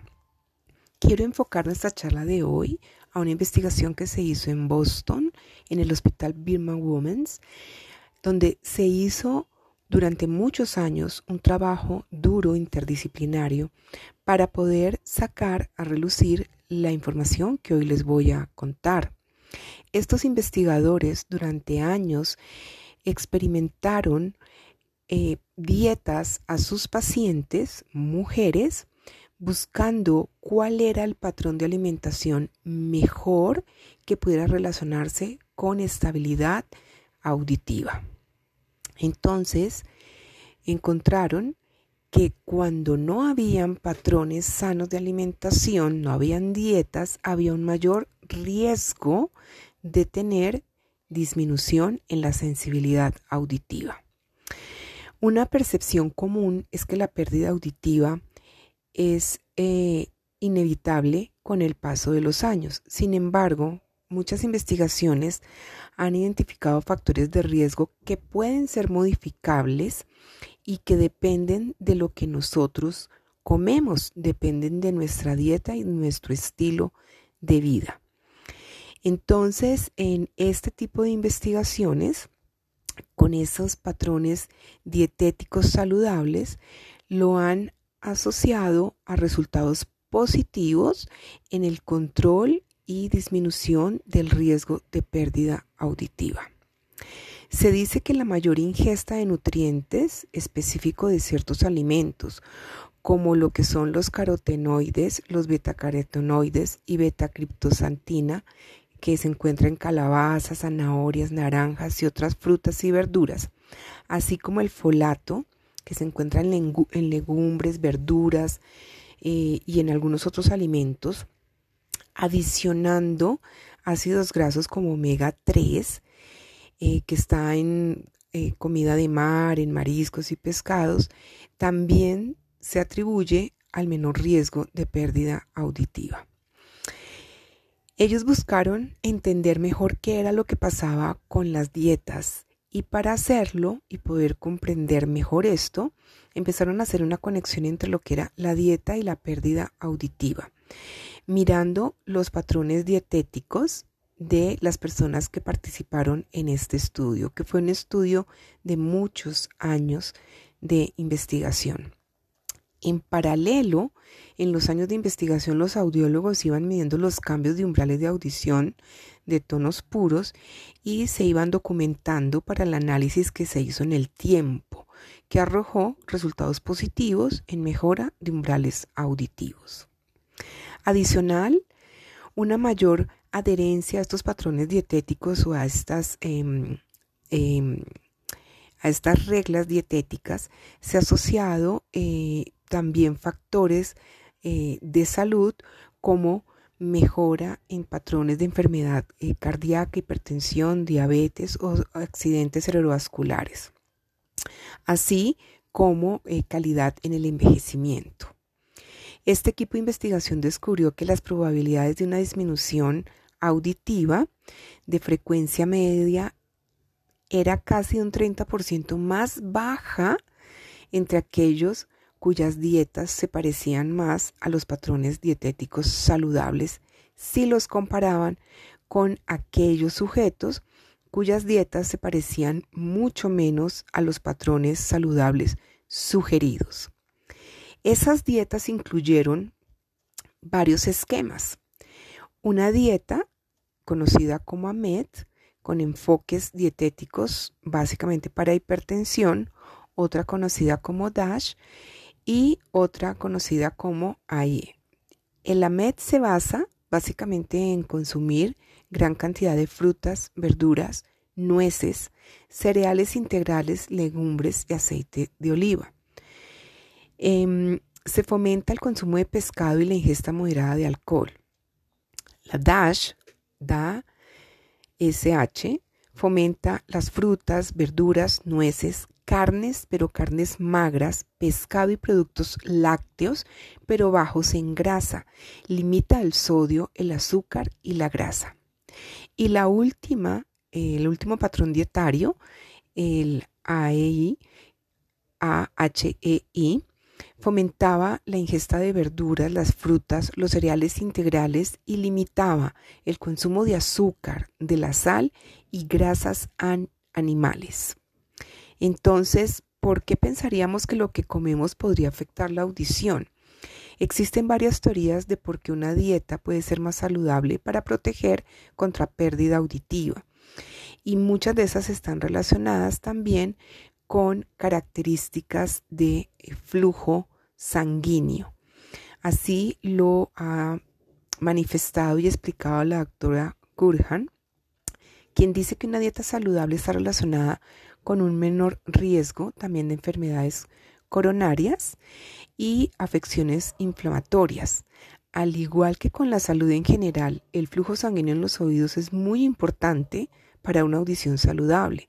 El oído interno es responsable de detectar el sonido, especialmente vulnerable a los cambios de niveles de oxígeno y a inflamación cuando tenemos problemas de presión arterial, por ejemplo. Entonces, una dieta saludable puede ser una fuente importante de antioxidantes que ayude a proteger contra el daño eh, del estrés oxidativo. Y esto está relacionado con el daño celular. Eh, la doctora Kurhan también dice en sus investigaciones que muchas frutas y verduras proporcionan vitaminas y minerales antioxidantes esenciales en nuestros cuerpos que no podemos producir por sí mismos. Entonces, ¿qué pasa con estas vitaminas y los minerales? Se ha seguido investigando y se ha encontrado eh, que, eh, por ejemplo, en hombres mayores, eh, con la vitamina folato, conocida como ácido fólico, se logró reducir el riesgo de pérdida auditiva versus otras vitaminas suministradas. Para sintetizar un poco lo de estas investigaciones, entonces se nos dice la importancia de vitamina C, eh, todos la conocemos, ácido ascórbico, y dice que es un nutriente esencial para la salud de huesos, piel y vasos sanguíneos.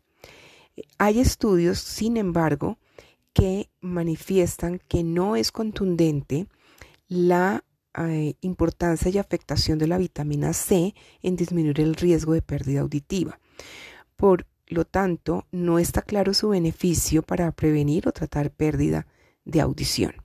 Sin embargo, sabemos que la vitamina C la podemos encontrar en la mayoría de las frutas, tomate, eh, cola, selga. Nos hablan de los carotenoides. Estos contribuyen eh, al color de la naranja y de muchas frutas y eh, son antioxidantes de muy buena reputación, precursores de vitamina A y se encuentran en zanahorias, calabaza, en verduras como brócoli, Em, nos hablan eh, de investigaciones eh, relacionadas con frutas que deberíamos consumir como melón, melocotones, manzana, papaya, guayaba, también tienen mucha vitamina A, y alimentos de origen animal como el huevo, eh, lo recomiendan también. El, el folato o vitamina B9 se dice que es un nutriente esencial importante se encuentra en todas las verduras de hojas verdes, legumbres como eh, los frijoles, también en las habichuelas, las habas, los espárragos, la remolacha, el aguacate. Eh, y por último se nos habla de la vitamina E. Los alimentos con alto contenido de vitamina E se encuentran en los frutos secos, almendras, nueces, avellanas y en los aceites vegetales como el de girasol, en las acelgas, las espinacas, los nabos y la col. Por último, eh, técnicamente no se habla de que es una vitamina, pero se nos habla de la importancia de consumir los ácidos grasos omega 3, generalmente del aceite del pescado, que está relacionado también con menor pérdida auditiva. Una conclusión importante. Lo que comemos afecta nuestra audición. Ninguna vitamina está directamente relacionada con la salud auditiva. Una dieta equilibrada sigue siendo la mejor opción de tener los nutrientes que nuestro cuerpo necesita para funcionar de manera eficaz. Gracias por escuchar el día de hoy, atenta a sus preguntas para orientarles y seguramente de los cuales podremos ampliar muchos contenidos. Estamos en Instagram, Fonopodcast Latán y audióloga Claudia Gutiérrez. Buen día, soy Claudia Gutiérrez, audióloga interesada en mejorar mi ejercicio de forma continua, investigar y dar información seria, con evidencia suficiente en salud auditiva, más experiencias que comparto hoy con ustedes. Nuestro tema del día de hoy, las ayudas auditivas y la pérdida de audición. Es muy importante que sepamos cuáles son todas las posibilidades que hay para una pérdida de audición los procesos de toma de decisión de ayudas auditivas no son sencillos, dependen de muchos aspectos. Sabemos que tenemos varias posibilidades de manejo de una pérdida auditiva. Hay quienes tienen una pérdida auditiva que va a poder responder a tratamiento farmacológico solamente con acudir a cita con otología, con otorrino. Es importante saber que estas son pérdidas temporales y que son resolutivas con el uso de medicamentos. La segunda posibilidad de corrección tiene que ver con aquella que implica un proceso quirúrgico, pero no protésico. Debemos en este momento pensar que hay que corregir la anatomía de alguna parte del oído que está impidiendo que podamos escuchar.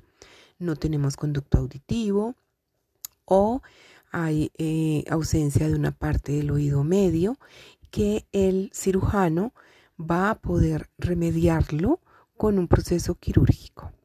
La tercera posibilidad es pensar en ayudas auditivas no quirúrgicas y estas están indicadas cuando tenemos alteraciones que pueden estar en oído medio o en oído interno.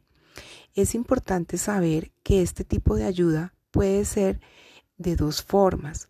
Lo que va a ir por nuestro pabellón auricular, le llamamos ayudas auditivas de vía aérea, y lo que va a través de nuestra mastoides. Le llamamos ayudas de vía ósea. Es importante entender que hay criterios muy puntuales para escoger una o escoger otra en el caso de compensar la pérdida auditiva. Y en la última posibilidad es el que tenemos que manejar una ayuda auditiva protésica quirúrgica. Y aquí estamos hablando de eh, ayudas como implantes cocleares que necesitamos hacer un proceso que habilite el oído a nivel de su funcionamiento hacia el nervio. Entonces, sabemos que las ayudas auditivas se van a especializar también dependiendo de la ubicación anatómica. Tenemos ayudas que son para oído externo, oído medio, tenemos ayudas auditivas que son para oído interno e inclusive existen ayudas auditivas que son también para nivel de nervio auditivo o más allá. Entonces, una discapacidad auditiva tiene la posibilidad en su abanico de tener ayudas auditivas quirúrgicas y no quirúrgicas. Esto es un portafolio amplio que necesita de toda la asesoría y de toda la consejería, muchas veces interdisciplinario, más aún cuando hablamos de ayudas auditivas quirúrgicas. Estas ayudas requieren un manejo desde otología, donde se va a ampliar toda la información clínica necesaria para toma de decisiones. Cuando nos devolvemos un poquito a las ayudas auditivas no quirúrgicas, es lo que hemos escuchado muchas veces como audífonos, audífonos que van detrás de la oreja o audífonos que se hacen a la medida del conducto. Dentro de estos dos grupos hay variaciones. Cuando yo hablo de los audífonos que van detrás de la oreja, existe en el mercado varias referencias disponibles. Están los que exigen que ustedes tengan un molde. Están los que solamente funcionan con un tubo muy delgado y con un domo en la punta. Y están los que sacan una parte del audífono que va a ir al conducto, que son los que se conocen como receptor interno en el canal. El otro grupo es los que se hacen a la medida. Entonces aquí hablamos que yo puedo hacer una copia del oído y tener un audífono que es intraauricular, otro que es intracanal o uno que está completamente interno en el canal. Cuando yo estoy hablando de ayudas auditivas no quirúrgicas y hablamos ahora de estimular por hueso, entonces tenemos los sistemas de conducción ósea. Ellos se encuentran en el mercado en diferentes formas de uso. Pueden estar en unas gafas, pueden estar en una banda suave, en una diadema e inclusive pueden estar eh, también en, en gorras. Esto es un vibrador que va a estimular directamente al hueso. Se coloca en mastoides y en niños muy pequeños se puede girar alrededor del cráneo. Estos son básicamente los que tenemos para ayudas auditivas no quirúrgicas. Tienen muchas clases de tecnología. Hay tecnologías básicas entre ellos, intermedias, avanzadas o premium. Es necesario saber cuál es la mejor opción para tomar la mejor decisión. Cada caso es único. Y tenemos las que son las ayudas auditivas quirúrgicas, donde allí vamos a tener implantes de oído externo, implantes de oído medio, implantes de oído interno e inclusive implantes de tallo cerebral. Esta decisión de un proceso quirúrgico se hace con un grupo de profesionales y exige un eh, estudio mucho más em, complejo dadas las condiciones de, es, de que es un proceso eh, quirúrgico. Entonces, para la toma de decisión de una ayuda auditiva, es importante saber dónde está la lesión, la edad del paciente, qué clase de pérdida auditiva tiene, si es conductiva, si es neurosensorial, si es mixta, si es central, cuál es el grado, si es un grado leve, moderado, severo, profundo, cómo se ha comportado esa pérdida auditiva, si es estable o no es estable. ¿Cuál ha sido la experiencia, si se ha tenido experiencia previa en uso de ayudas auditivas o no? Muchas son condición de la otra. Muchas veces hay que usar una ayuda auditiva no quirúrgica para pensar en una ayuda auditiva quirúrgica. Tener muy claro las patologías asociadas que puedan influir en el beneficio de la ayuda auditiva, cuál es el estilo de vida de la persona para poder tomar realmente la mejor decisión para el paciente. Gracias por su escucha el día de hoy. Atenta a sus preguntas para orientarles y seguramente de los cuales podremos ampliar contenido. Estamos en Instagram, Fonopodcast Latán y audióloga Claudia Gutiérrez. Buen día, soy Claudia Gutiérrez, audióloga interesada en mejorar mi ejercicio de forma continua, investigar y dar información seria con evidencia suficiente en salud auditiva, más experiencias que comparto hoy con ustedes. La audición es uno de nuestros sentidos más importantes y tal vez el que menos valoramos y tampoco lo protegemos hasta que es demasiado tarde. La buena audición mejora nuestras vidas porque es pilar fundamental en nuestra salud mental, social y física. Si no está protegiendo su audición o usted está ignorando su pérdida auditiva, está comprometiendo su salud en general, de formas que tal vez no entienda. Acá le quiero presentar alguna de esas bondades de tener una buena audición. La mejor audición mejora su salud física. Son muchos los estudios que se han hecho sobre esta relación. Según una encuesta hecha por Hear the World, una fundación dedicada a proyectos a nivel global para mejorar la salud auditiva, específicamente de niños, encontraron que el 21% de una encuesta realizada mejoraba la capacidad de hacer ejercicio con el uso de los audífonos. Inclusive un 34% de esta muestra encuestada afirmó que participaba más activamente en actividades deportivas por lo menos una vez por semana. Si usted ya tiene sus audífonos, empiece con una rutina física su cuerpo se lo va a agradecer. Mejor audición es tener mejor salud mental. Según estudios realizados por la Universidad de Johns Hopkins, la pérdida auditiva se ha relacionado con depresión clínica, así como con un mayor riesgo de tener demencia y Alzheimer.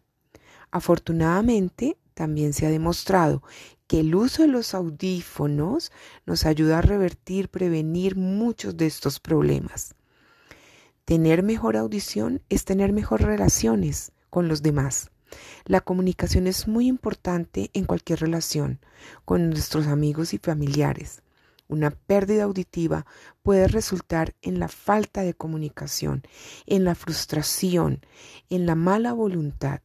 Al mejorar su audición mediante el uso de audífonos, usted podrá participar activamente en conversaciones, especialmente en ambientes donde tengamos ruido de fondo importante. Una mejor audición mejora las habilidades cognitivas. Son muchos los estudios que ya han demostrado cómo los audífonos pueden mejorar la función cerebral en personas con pérdida auditiva. La pérdida auditiva a menudo interfiere con capacidades cognitivas porque su cerebro está completamente ocupado tratando de entender lo que otras personas están diciendo. Una mejor audición minimiza los síntomas del tinnitus. Los audífonos permiten que las personas que han experimentado una pérdida auditiva escuchen sonidos que antes no podían escuchar. Al aumentar la estimulación entre el cerebro y las vías auditivas, los audífonos ayudan a enmascarar y a reducir los síntomas del tinnitus. Una mejor audición me permite tener menos fatiga. Si gasta más energía de lo habitual para escuchar y tratar de comprender conversaciones diarias, esto puede provocar ansiedad, trastornos de sueño e incluso bastante agotamiento. Los audífonos no solo le ayudan a tener una mejor recepción de la señal sonora, sino que también le van a dar facilidad para poder tener una mejor eh, comunicación efectiva y lo ayudan a ahorrar energías en esfuerzos para tratar de entender. Una mejor audición le va a dar más seguridad. Una mejor audición le asegura responder a sonidos y ruidos que son importantes en la vida diaria. Los audífonos garantizan que pueda escuchar alarmas, sirenas, teléfonos, timbres, pitos de los automóviles, así como otros ruidos que pueden generarle alerta y seguridad física. Mejor audición implica también mejor, menos dolores de cabeza. Algunos pacientes con o sin refieren dolores de cabeza e incluso migraña, ansiedad.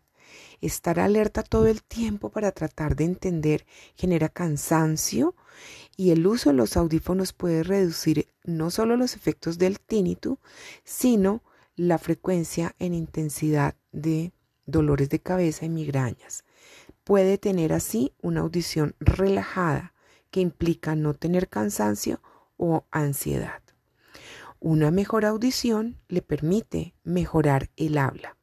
En el caso particular de los niños, las habilidades vitales de lenguaje y articulación se pueden ver afectadas por una pérdida auditiva.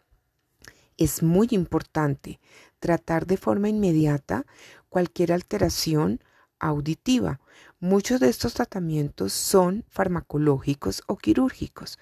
Quirúrgicos donde muchas veces se colocan algunos tubos para drenar líquido del el oído medio.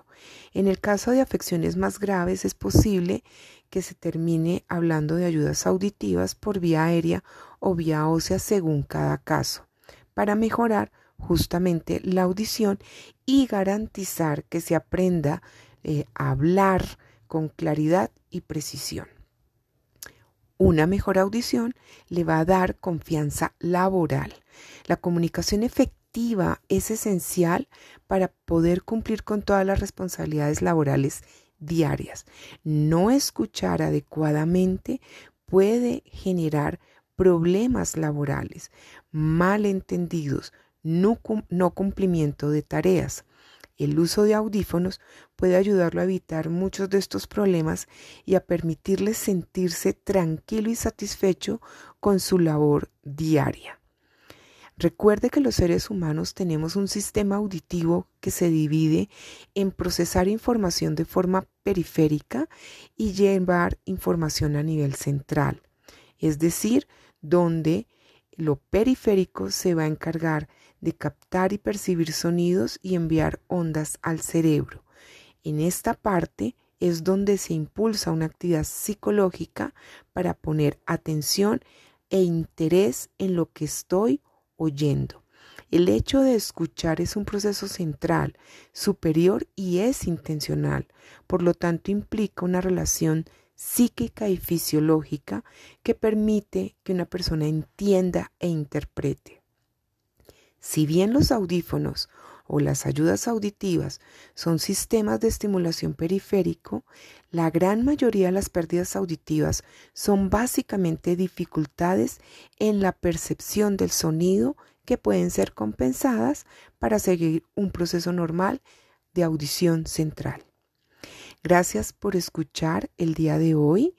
Estamos atentos a sus preguntas para orientarles de cualquier forma podemos llegar a compensar esas eh, inquietudes que ustedes tienen y podemos ampliar nuestros contenidos. Estamos en Instagram, Fonocaslatam y audióloga Claudia Gutiérrez. Salud especial, soy Claudia Gutiérrez, audióloga interesada en mejorar mi ejercicio de forma continua, investigar y dar información seria con evidencia suficiente en salud auditiva más experiencias que comparto hoy con ustedes. Hablemos de audífonos como dispositivos médicos. Si bien los audífonos no son la cura para la pérdida auditiva, brindan suficiente apoyo para la mayoría de las personas que tienen discapacidad auditiva. Les permite ser competitivos de manera laboral, social y familiar. La mayoría de las personas buscan una ayuda auditiva para mejorar su comunicación con sus seres queridos. Los audífonos modernos ofrecen cantidad de bondades, desde transmisión inalámbrica de audio hasta detección de caída y monitoreo de la frecuencia cardíaca. Recuerde que siempre el primer paso será valorar la audición. Es lo primero. ¿Pero qué son los audífonos? Son pequeños dispositivos electrónicos que se colocan en el oído y que ayudan a que los sonidos sean audibles para aquellas personas que tienen pérdida de audición. Muchas personas necesitan audífono no necesariamente para la parte comunicativa, sino porque tienen caída para ciertos sonidos ambientales. Sin embargo, el fin primordial de los audífonos es mejorar la comunicación. ¿Qué hay hoy? Audífonos digitales. Los audífonos digitales no solo amplifican el sonido, sino que también controlan el ruido no deseado a través del procesamiento del sonido que va a variar dependiendo de la tecnología y la generación que sea el audífono seleccionado. El principio es que logren hacer lo más fácil la escucha de las voces de las personas mientras reducen el ruido de fondo. ¿Cómo funcionan estos audífonos?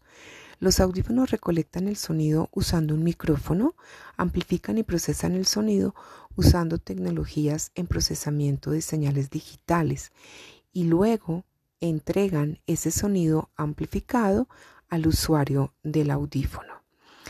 Esto lo hacen a través de un pequeño altavoz o receptor. El nivel más básico de los audífonos se compone de cuatro partes. El micrófono, el procesador o amplificador, el receptor o altavoz y la batería.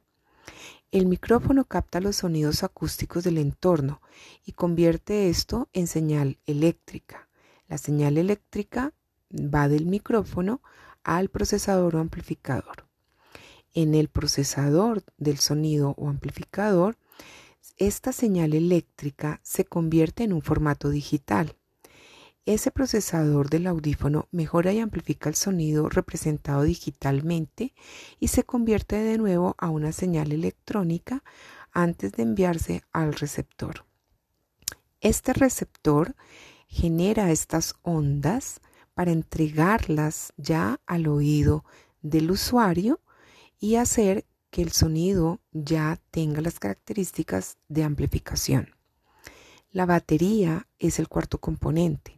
Se requiere una fuente de, alimentación de algún tipo para habilitar la funcionalidad del micrófono, del procesador y del receptor. Estas cuatro partes representan el mínimo absoluto en términos de necesarias para construir un audífono digital funcional. Los audífonos tienen muchas características de hardware adicionales, como bobinas telefónicas o antenas inalámbricas, inclusive los controles manuales para subir o bajar volumen.